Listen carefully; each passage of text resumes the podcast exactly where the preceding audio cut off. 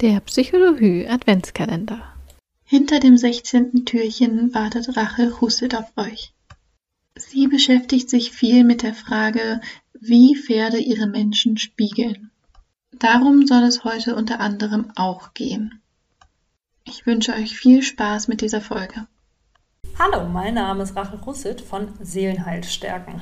Ich helfe sensiblen Pferdemenschen, ihre mentalen und emotionalen Blockaden zu entdecken und zu lösen, damit sie wieder mehr Freude und Leichtigkeit im Alltag erleben. Und die Pferde sind dann auch glücklicher. Und ich möchte dir gerne heute einen Impuls genau zu diesem Thema mitgeben. Ich denke, wir alle tragen diesen tiefen Wunsch in uns nach totaler Harmonie und blindem Vertrauen zwischen uns und unserem Pferd, dass wir den Alltag genießen, Herausforderungen mit Leichtigkeit nehmen und es einfach immer ein Lächeln aufs Gesicht zaubert, wenn wir an das Pferdchen denken. Die Realität sieht allerdings häufig anders aus.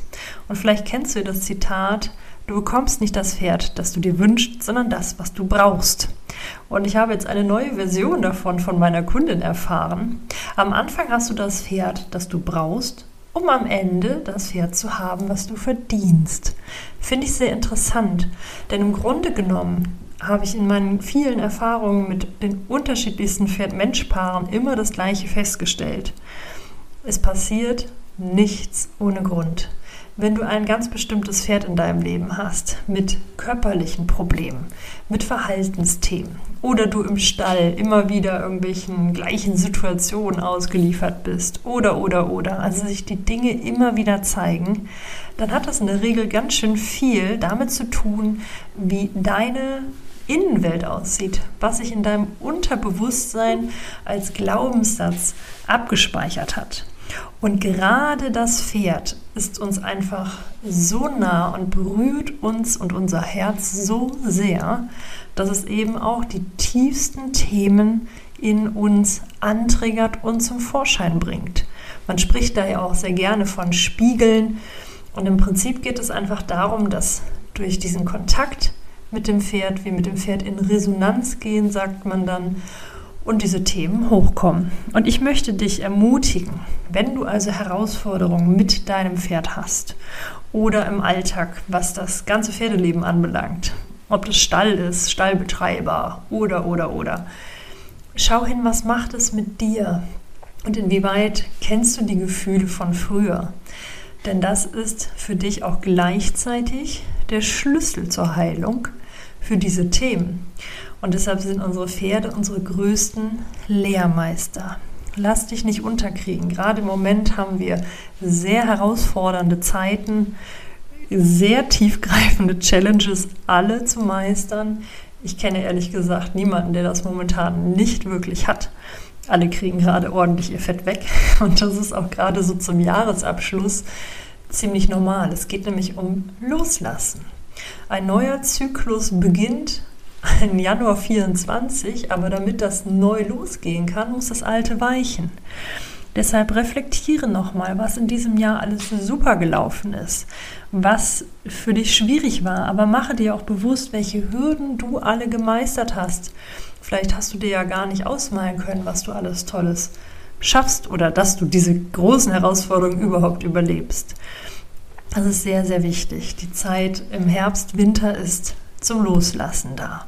Deshalb versuche mal Revue zu passieren und dankbar zu sein für all das, was du dadurch lernen durftest, auch wenn es schmerzhafte Lernerfahrungen waren, aber die bringen dich weiter, die machen dich größer, die machen dich stärker. Und versuche Frieden mit all den Themen zu machen. Und du wirst sehen, dass sich dann auch sehr wahrscheinlich die Beziehung zu deinem Pferd verändert wenn ich zu neuen Kunden gerufen werde, die irgendwelche Herausforderungen mit ihrem Pferd haben, geht es in der Regel darum, dass wir erstmal einfach ziemlich viel uns unterhalten.